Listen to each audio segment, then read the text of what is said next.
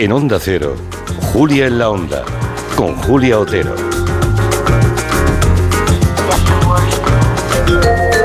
Pues el año pasado por estas fechas, Enrique, estábamos por aquí o fue un poquito antes. Fue antes de diciembre, ¿no? No, no, no. que ¿O fue en enero? No, no, que fue, fue. ¿A cuánto estamos ya? ¿14? Ah, hoy es 14, sí, Pues, 14 de diciembre. Igual fue el día 15.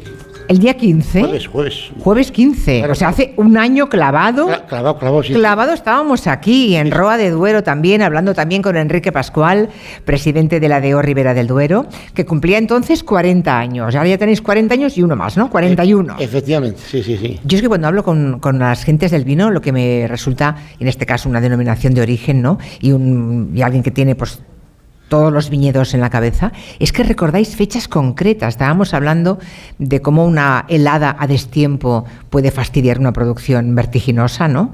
Y me recordaba aquí, Enrique, sí, la noche del 16 de mayo del 2022. O sea, ¿cómo se queda grabado en vuestra memoria cualquier fenómeno meteorológico que sea especialmente ya dañino, ¿no? Para, para las cepas. Hombre, es que somos muy dependientes de ello. Ya, ya, ya, claro, claro. Al final, es- al final dependemos ¿no? de, de de esa inclemencia meteorológica. ¿no? Pero que tengas todos los datos en la cabeza y sepas los kilos que se recogen todos los años, la noche que hay una tormenta que lo fastidia todo, eh, la, la- la pluviometría de un año que fue muy mal, la de que fue muy bien. Es que eso es un, vamos, tienes aquí una enciclopedia en la cabeza. No, igual no sabemos nada más, ¿eh? pero, sí, pero es que todo lo llevamos dentro.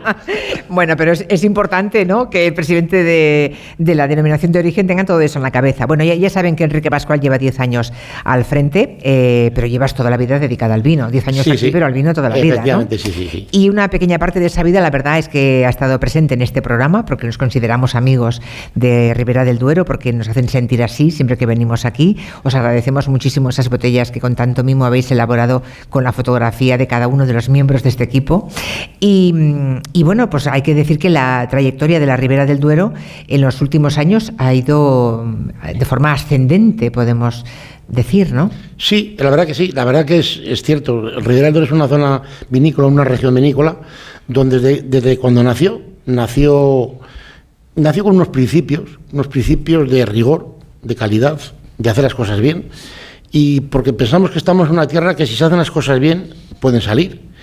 Y bueno, yo creo que eso se ha tomado en serio y yo creo que el resultado ha sido pues grato, ¿no? Al final estamos eh, ahora mismo, pues eso, pues mm, con 41 años estamos ahí arriba en el mundo del vino, ¿no? Eh, donde creo que debemos de estar.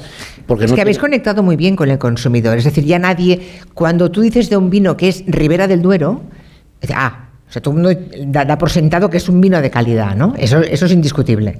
Es que al final la gente, eh, lo que hemos, bueno, se han comentado, ¿no? Cosas que la gente puede saber de vino, no. Pero si es bueno o es malo, sí que lo sabe. Y yo creo que con Ribera del Duero es lo que le pasa, ¿no? Que cuando lo prueba dice, pues esto, esto está bueno, ¿no? Está bueno, está bueno. Claro, pasar del consumo local. Hace 50 años lo que se producía en toda esta zona, que ahora parece un prodigio, ¿no? Pero hace 50 años era consumo local, o sea, tra- trabajabais, ¿no? Y, para la gente de aquí. Y han pasado de 10 bodegas que había entonces a 311, de 3.000 hectáreas a 20.000 hectáreas. Claro, todo esto dices, ah, bueno, en 50 años. Pero esto es un proceso complejísimo, parece pan comido, pero mirando hacia atrás, aquí hay esfuerzo de muchísima gente pegada a la tierra. Hombre, la verdad que hay un trabajo impresionante por, por parte de todos, evidentemente, ¿no? Por parte de los viticultores y bodegueros. Es decir, es creer en el proyecto, creer en lo que tienes, eh, tener claro que tenemos una tierra y, un clima que nos hemos quejado muchas veces de él, porque realmente la verdad que para uno a veces es demasiado frío o demasiado calor, pero bueno, luego para la viña es, es- es francamente buenísimo, ¿no? Y entonces, bueno, yo creo que al final tenemos que estar agradecidos a él de que este clima nos traiga esta calidad y lógicamente nos traiga hasta aquí, ¿no? Es decir, una zona que hace 40, 50 años estaba prácticamente en una situación de abandono, ¿no? Es decir, eh, es una situación, eh, los que vivimos aquello, éramos niños, vivimos aquello francamente, era, eh, eso estaba prácticamente, Ya pensabais casi en hacer la maleta y emigrar. sin lugar a dudas, sin lugar a dudas, no, no, está... Y sin embargo, mira, aquí estáis muchísimos, ¿no? Yo creo que al final hubo un momento en el que, mm, bueno, pues la verdad que yo creo que pudo más la ilusión que realmente el, desasosiego que daba estar aquello, ¿no? Realmente era aquello era improductivo total, ¿no? Y yo creo que, como digo, la ilusión fue lo que movió, lo que fue adelante, y al final el resultado es estar aquí después de 41 años. Yo creo que en la cima de los vinos del mundo, ¿no? Es decir, estamos ahí arriba, con los grandes vinos del mundo, compitiendo con ellos, sobre todo en calidad, que es lo que realmente nosotros podemos competir, lo demás no nos interesa. Y eso que las viñas de, Ribera del Duero se encuentran a una altitud y temperatura extremas, ¿no? Aquí hay noches y días con unas diferencias de temperatura enormes. Por ejemplo, esta, a media mañana no es que hiciera calor, hacía fresquito, pero el sol mm, ya ha hecho olvidar que cuando nos hemos levantado esta mañana, cuando nos hemos despertado, el paisaje era escarcha pura, estaba todo helado. Yo me imaginaba esas viñas heladas también. Pues al final es lo que hace grande al vino de Ribera. Ya, ya. Y bueno, y al final, bueno, tampoco ha hecho mucho frío, ¿eh, eh Julia? No, no, no, no. Normalmente hace mucho más. Yo, soy, yo, te, recuerdo que soy chicarrona del norte. Hace, mucho Para que yo diga que tengo frío, tiene que hacer mucho frío. Pues aquí vivimos temperaturas, todavía tienen que venir temperaturas mucho más. O sea, aún esto no, aún no es frío. No, no, que va. Que va, que va. Estamos como queremos ahora mismo. Llevamos un invierno suavísimo, es verdad. bueno, en Ribera del Duero ha sido uh, una DEO tradicionalmente dedicada al, al, vino tinto, pero en 2019, antes lo comentábamos un poco, también eh, se aprobaron también los vinos blancos, ¿no? Surgieron porque había un, hay un, grupo de viticultores que, tuvieron interés en recuperar una ah, variedad de uva autóctona que se llama albillo mayor. ¿Cómo está ahora? Porque esto sí que es un cambio de paradigma, ¿no? que alguien pida un Ribera del Duero blanco y, y en cambio lo estáis haciendo. Pues sí, la verdad, y además yo creo que de momento con éxito, ¿no? Es decir, no grandes volúmenes, Hubo muchos detractores, ¿eh? porque esto tampoco fue fácil hasta que se dio el paso y, hay muchos detractores, muchas críticas. Y al final yo creo que el resultado ha sido muy positivo, ¿no? Es decir, no vamos a hacer grandes volúmenes porque realmente no es, no es nuestro interés, pero sí que vamos a conseguir unos vinos longevos, unos vinos de crianza. Estamos aprendiendo a hacer esto todavía, también hay que reconocerlo, ¿eh? no estamos ahora mismo, estamos en pleno aprendizaje, pero están saliendo unos vinos muy interesantes, buenísimos blancos. Ya digo que a los 5 o 7 años se beben mejor que incluso el primero, ¿no? Lo cual no todos los vinos del mundo blancos pueden decir que tienen esa caracterización. No he probado todavía ¿eh? el Ribera del Duero blanco, tengo que probarlo. No te tienes que marchar de aquí sin hacerlo. Claro, pero no, no, ha llegado ya al consumidor, supongo. Sí, sí, sí, lleva, sí, lleva desde el 19 ya está, hay vinos, hay grandes vinos ya en el mercado y cada vez hay más, o sea, se está plantando... El albillo, ¿no? Se llama albillo mayor, albillo se llama. Mayor, albillo mayor, una, una variedad autóctona que curiosamente eh, cuando se crea la denominación de origen, se estigmatizó. Yo creo que, hombre, yo creo que fue un, un acierto el que se apostara por los tintos, a las pruebas me remito, ¿no? Es decir, aquí no hay que, no hay que darle más vueltas. Pero sin embargo, se estigmatizó y se quedó, bueno, entonces había, yo creo que de, lo que se producía entonces, si la memoria no me traiciona, yo creo que estaríamos más o menos en un 30% de blanco y el resto tinto, ¿no? Y bueno, pues se quedó en nada luego, ¿no? Y ahora otra vez está volviendo a plantar porque hay también ilusión y hay proyección de que realmente se pueden crear grandes vinos en Ribera del Blanco. Hay buena, hay buena relación, tengo la sensación, cuando hablo con, los responsables de las denominaciones de origen de, viñedos en España. Yo creo que os reunís con cierta frecuencia y supongo que hay intercambio de experiencias, ¿no? Igual que hay zonas que es el vino blanco y luego intenta a ver cómo nos sale aquí el tinto. Aquí ha sido el proceso al revés. No sé si hay comunicación o realmente os sentís como competencia y no se cuentan los trucos y los secretos. Bueno, nosotros particularmente lo que en realidad lo refiere nos llevamos bien con todo el mundo, es nuestro, es nuestra, nuestro objetivo. Creemos que el vino tenemos que ser todo uno, tenemos que defender nuestro territorio, tenemos que defender nuestras características, lógicamente nuestra singularidad, evidentemente, pero creo que el vino tenemos que ser todo uno, porque el vino es muy importante en España, o sea, el vino es muy importante en España, se juega mucho, o nos jugamos mucho los viticultores y bodegueros, y creo que tenemos muchos motivos, muchísimas razones para estar todos en una dirección y luchar por ello. Y evidentemente luego ya cada uno defenderemos nuestra singularidad como debe ser, ¿no? Y a partir de ahí pues digo, a marcar el horizonte, que tenemos muchas cosas en común más que nos unen. Desde luego. Hablando de territorio, que mencionaba Enrique Pascual, claro, en la comarca en la que estamos eh, agrupa pueblos de Soria, de Segovia, de Valladolid, de Burgos. Eh, es, es, una parte de lo que consideramos la España vaciada, que hubiera sido de esta, de esta zona de España sin viñedos, ¿no? Mm, supongo que hay muchísima gente joven. No sé si se ha ido añadiendo población, si habéis ganado en población en alguno de los municipios de esta zona que está en el corazón de, Ribera del Duero o no. Sí, hombre, por lo menos yo estoy seguro. Eh, bueno, yo creo que hemos ganado en población, evidentemente, o por lo menos no hemos perdido. ya es mucho, ¿eh? No es mucho. Yo pienso que si, no sé, vamos, estoy convencido, ¿no? De que realmente si el vino no hubiera existido en esta zona vinícola, pues seguramente ya no se podría estar hablando ni siquiera ya de España vaciada, ¿no? Ya estábamos hablando de un vacío total.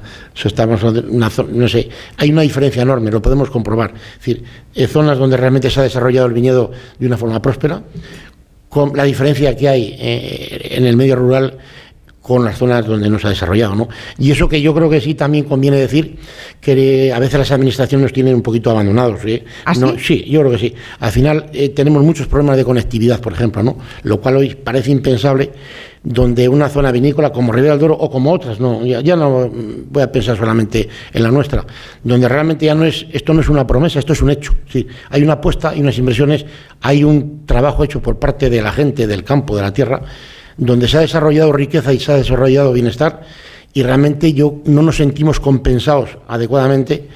No me digas que hay zonas en las que no hay, buena cobertura. Eh, nada más que nos demos una vuelta, nos damos una vuelta, Julia, y lo compramos. Te lo puedo asegurar. No quiero tirarte de la lengua, pero yo del camino del de, hotel en el que hemos dormido hasta aquí, que hemos venido andando, nos hemos hecho nuestro par de kilómetros, ha habido momentos en que me he quedado sin cobertura. Pues por ejemplo. Y no me parece normal. Pues no es normal. ¿Y eso de quién depende? ¿Del gobierno central o del gobierno de la Junta? no, la, conectividad depende del ministerio. Sí, del ministerio. Sí, sí. Hay que protestar a, las administraciones, entonces, ¿eh?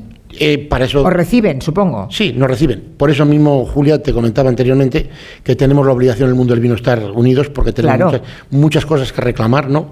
Y bueno, pues ahora mismo, por ejemplo, pues eh, hablo en Castilla León, pues acaba de hacer una asociación también de consejos, porque pensamos que tenemos muchas cosas que exponer, porque ya no, porque mm, las administraciones muchas veces, eh, los políticos viven en sus ministerios o en sus consejerías. O, como no pisen la calle están perdidos. ¿eh? O en sus ciudades, ¿no? Y realmente no saben realmente lo que, lo que se vive aquí, ¿no? Los que estamos aquí en el día a día. Entonces, se lo tenemos que exponer y que lo conozcan. Me parece muy bien y luego llegar al público más joven, ¿no? No sé, el mundo del vino, los jóvenes parece que se han alejado del vino.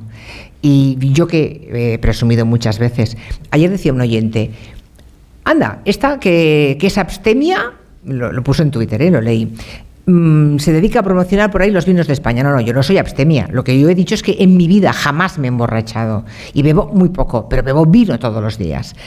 Eh, claro, ¿cómo conseguimos que la gente se tome el vino en la dosis adecuada como la bebida de acompañar una buena comida o una buena cena. Bueno, primero felicitarte porque realmente el tomar vino todos los días, o sea, realmente lo que queremos nosotros, no queremos que la gente se emborrache. No, claro, es, lo que, hay que decir. Exactamente, queremos que la gente disfrute del vino. Exacto, un buen vinito, yo por ejemplo, mediodía estoy en la radio y no puedo tomar vino. Por la noche, todos los días, con mi, con mi cena, mi copita de vino. Claro, pues por eso es, eso es salud al final, ¿no? Eso, es, eso es disfrutar de la vida y, y tener algo más que te acompaña de maravilla, ¿no? Entonces, nosotros no queremos precisamente, no queremos que la gente se emborrache, ¿no? Y cuando hablas de que la, gente del vino se ha alejado, los jóvenes, Se, han alejado, del vino, yo no sé si se alejó eh, los jóvenes o, los, el mundo del vino de la gente joven también, ¿eh? Yo creo que hasta el final el mundo del vino quizá vivió un poco de espaldas a, la, gente joven, ¿no? O sea, realmente nos quedamos ahí, mm, fueron otros, bueno, otros medios de consumo, eh, competidores que nos han ido ganando terreno y yo creo que ahora nos hemos dado cuenta que realmente tenemos que hacer algo. Quizá hemos reaccionado, a lo mejor un poco tarde, pero hemos reaccionado, tenemos que reaccionar cada vez más de que realmente la gente joven, el mundo del vino tiene una oportunidad de poder beber una bebida fermentada que nace de la tierra y siempre con moderación, porque al final, como hemos dicho, lo otro no sirve de nada, ¿no? Es decir, los abusos, ¿para qué? Es que entre un vodka ¿no? Entre, entre una bebida fermentada, un, alimento como es el vino y todo lo otro, es que no tiene no hay color, es muchísimo más sano, ¿no? No tiene nada que ver, efectivamente. Está bien, está bien que seáis conscientes de eso, que es un camino de ida y vuelta. O sea, que los jóvenes se han alejado, pero igual la gente del vino también se ha alejado de los jóvenes. Y luego tuvimos una época, ahora hemos visto aquí, eh, donde realmente para, para tomar una botella de vino había que hacer un máster. Yo creo que esto, esto debe ser algo más sencillo, ¿no? Claro. Yo creo que hay que hacerlo fácil.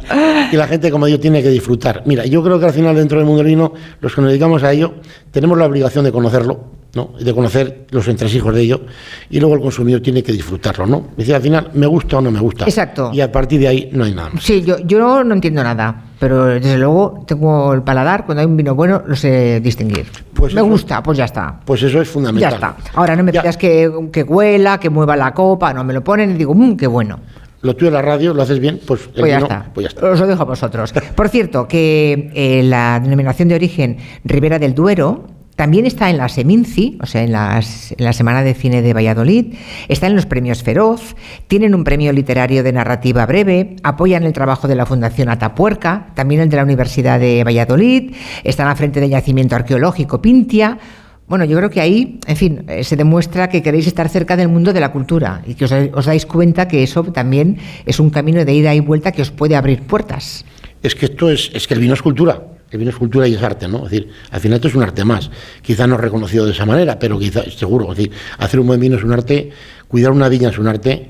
Y lógicamente, pues tenemos, hemos pensado que podemos llevar el camino juntos, ¿no? Con la cultura, con todo eso, con la literatura. Pero, pero os, os rascáis el bolsillo. sí, sí, claro, claro. Claro, claro, todo sí, sí. eso no es porque sí. No, no. Esto va y, claro, la denominación de origen dice, va, ponemos dinero para que la Seminci sea tal, o para que Atapuerca, o para que todo eso que hemos dicho, ¿no? Yo- Para que la colección de, de novela breve, todo eso lo hacéis. Exacto. O el festival que tenemos aquí en Andadura, al ladito, el Festival de Sonora Manes Rivera, que es un festival Sí. de música indie donde jóvenes y gente de todas las edades eh, intervienen y donde no hay problemas hasta ahora. Y una, bueno, pues Tenéis que montar un día, un verano de estos, uno de esos festivales macros que vienen no sé cuántos miles de jóvenes y a cada uno una copita de vino al entrar. yo, Bueno, te, yo te voy a invitar, eh, bueno, en Aranda de Duero, digo, cerca de aquí, hay el Festival de Sonorama que se celebra ah, ahí. pues eso, entonces ya lo hacéis. Eh, eh, estás invitada para que vengas y, Vale. y- y veas el buen ambiente que hay, es verdad. ¿eh?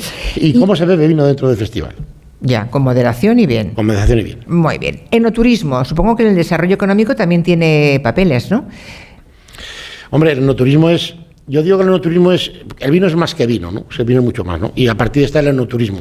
Y el Visitar enoturismo- las bodegas, hacer Eso. catas. Exactamente. Y entonces yo creo que al final, yo siempre digo que lo que no, lo que no se conoce no se puede amar. Entonces, el enoturismo que es que la gente venga a vernos para que nos conozca y nos quiera. Pero ya de paso no nos quiere solo a nosotros.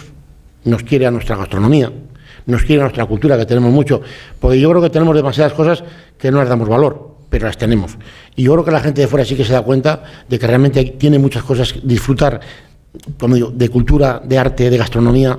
Tenemos muchas cosas muy bonitas, parques naturales. Bueno, en fin, estamos hablando de que tenemos muchísimas cosas que ofrecer y el enoturismo es esa parte. ¿no? Es decir, viene a ver las bodegas, ve las bodegas, pero ya ve todo lo demás.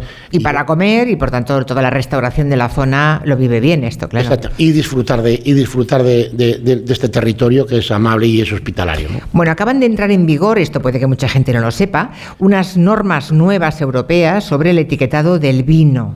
Es un reglamento que se publicó el 6 de diciembre de 2021, pero que a partir del 8 de diciembre de este año ha entrado en vigor, creo, ¿no? Eso implica que en las etiquetas de todos los vinos tenéis que poner qué, que antes no poníais. Pues ahora nos toca poner, pues como cualquier otro producto alimentario, pues calorías, eh, Así también. todo, todo. Ahora mismo lo- Me parece que aún no he visto ninguna botella de No, no, todavía no, porque eh, entra en vigor en diciembre. Ah, el día 8 ha entrado, claro. Hasta que llegue una botella de esas al mercado. Ya, a pues aún- partir de ahora se, empezarán a ver poquito a poco, porque las cosechas que hasta ahora no están obligadas a ponerlo, o sea, poco a poco se irá, vale, vale. Pero no se extrañen ustedes si se encuentran, no sé en qué mes, pues es una botella en la que Exacto. les pone eh, la lista de ingredientes, que bueno, ingredientes de la, del vino. Pues, pues yo digo, pues sí, el- lógicamente tiene una parte calórica, tiene, bueno, tiene muchas las cosas tiene. pero ingredientes, um, bueno, uva, ¿no? Uva, uva, uva, sí, sí. Bueno, pero bueno, ya sabes que tiene sales, tiene azúcar. Ah, y eso hay que ponerlo todo ahora. Bueno, hay que poner una serie de cosas ahí que. vale. bueno, y luego la declaración nutricional, sí. Exacto. ¿Cuánto, ¿Cuántas calorías? Exactamente. No sé, ¿esto os ha gustado o no? No mucho, No, ¿no? no, por- me lo imagino. Dice, ¿para qué vamos a engañarnos? No, porque en el caso del vino es un poco raro, ¿no? Es que yo creo que no nos parece, no nos parece apropiado. ¿no? Al final, digamos, en el mundo del vino estamos recibiendo unos ataques, eh, yo creo que bajo mi punto de vista, injustos. Es decir, realmente, como digo, el vino está aportando mucho al medio rural, a los políticos se les llena mucho la boca de ello, del medio rural, los queremos mucho. No, demostradme que me queréis, entonces a partir de ahí empezamos a hablar. ¿no? Y una de las cuestiones, estamos, estamos sufriendo ataques permanentemente. Pero esto es de la Unión Europea, ¿eh? Sí, sí, sí, de la Unión Europea, pero es que en la Unión Europea hay eurodiputados españoles que pueden votar de una A favor forma o de- en contra. Claro, y ahí está el problema, ahí está la cuestión. Y nos pasa con eso, y bueno, y el año pasado libramos, libramos un- una norma de etiquetado que nos lo quisieron imponer, que faltó, no faltó mucho en la votación, donde realmente nos querían equiparar el, el- el etiquetado eh, eh, del vino con el del tabaco. Igual. El del etiquetado del tabaco que tiene. el- O sea, que pusiera que perjudica la salud. o una calavera o lo que tuviera que ser así. Qué barbaridad. Entonces, bueno, Pero eh, eso en Europa me parece impensable, habiendo productores como Francia, España, Italia. Hombre, los bárbaros del norte igual está igual, ¿no? Pues- Pero, hombre, el sur. Pues aunque no nos parezca, por raro que parezca, pues hubo sí, hubo eurodiputados españoles y, y eurodiputadas españolas que votaron a, a favor de ese etiquetado, ¿no? Bueno, al final no, no se va adelante, pero siempre pensamos que van a volver a la carga, cuando sea, porque los nórdicos, los bárbaros del norte, como tú acabas de decir, no van a dejar de insistir. Y bueno, pues aquí tenemos, tendremos que estar preparados, ¿no? Para ello y, y, lógicamente, y defendernos, como digo, todos juntos para, lógicamente, porque creo que es una injusticia y sería una decisión pues que en muchos casos yo creo que sería letal para el sector, ¿no? Y yo creo que este sector, por su historia, por lo que aporta, no se merece Hombre, muchísimo menos. Yo no me imagino la calavera o tal en una botella de vino. No sé, ¿eh? no qui- quiero pensar que no, pero bueno. Yo también. Vale, vale, yo- vale. yo- no solamente, no solamente, Julia, tenemos que pensar, sino que tenemos que luchar Adelantarse a, sí, por si acaso. para que eso no suceda. Claro.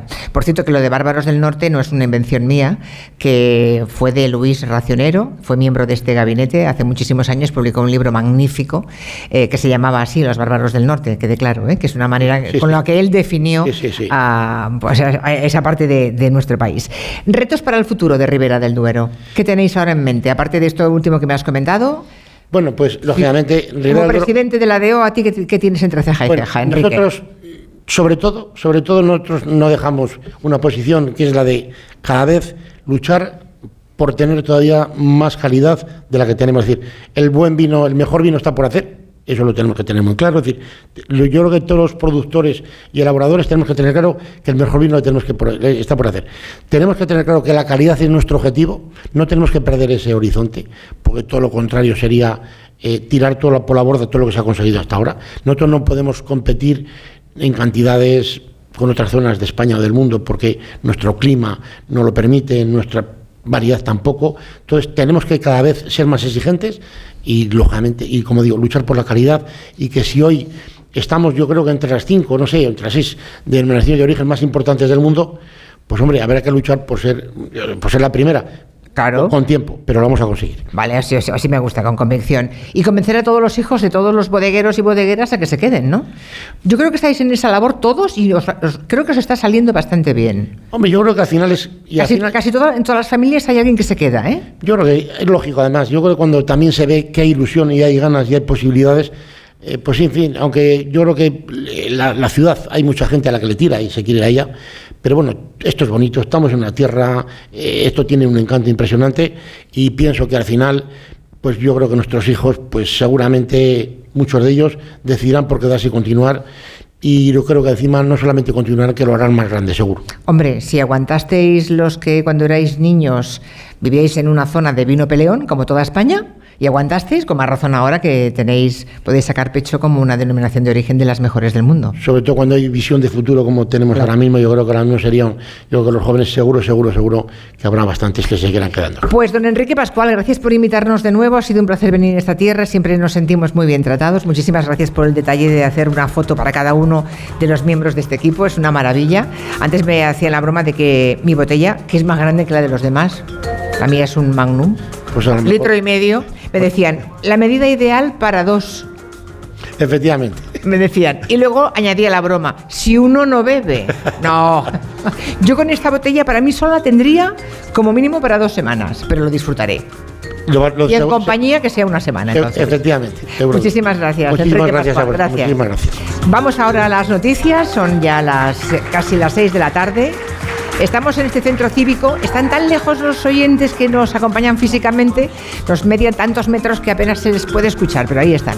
Ah, Vamos con las noticias y a continuación abrimos ya el tiempo de gabinete. Les recuerdo que está Angélica Rubio, está Javier Gallego sentado en primera fila, por cierto, y está Elisa Bene. Beni, enseguida.